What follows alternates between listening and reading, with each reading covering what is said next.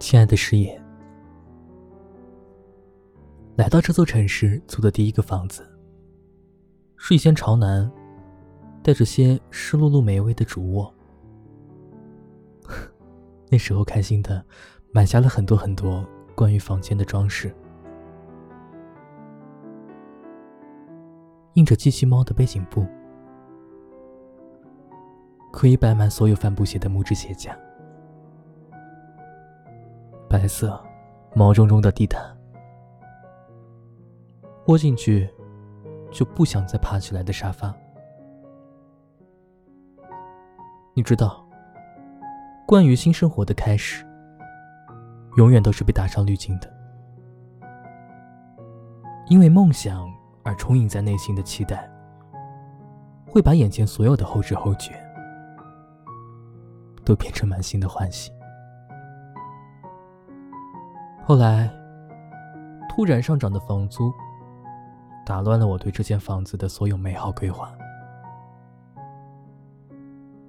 为了尽可能省下搬家的开支，所有的家具装饰，我后来都没有带走。搬家当天，我坐在房间的地毯上，看着满屋子的纪念品。他们似乎也没有当时买来时那么好看了。独自一人行走在城市的边缘，身边人、眼前景，都会在之后的记忆里变成愈加陈旧的模样。再后来，又搬了好几次家，带走的行李也一次比一次少。就算这座城市一直没有稳定的居所，但它对我来说，却仍然有一种无法割舍的归属感。今天的行李只有一个拉杆箱，里面简单的装着些衣服，以及我对这座城市仅留的幻想。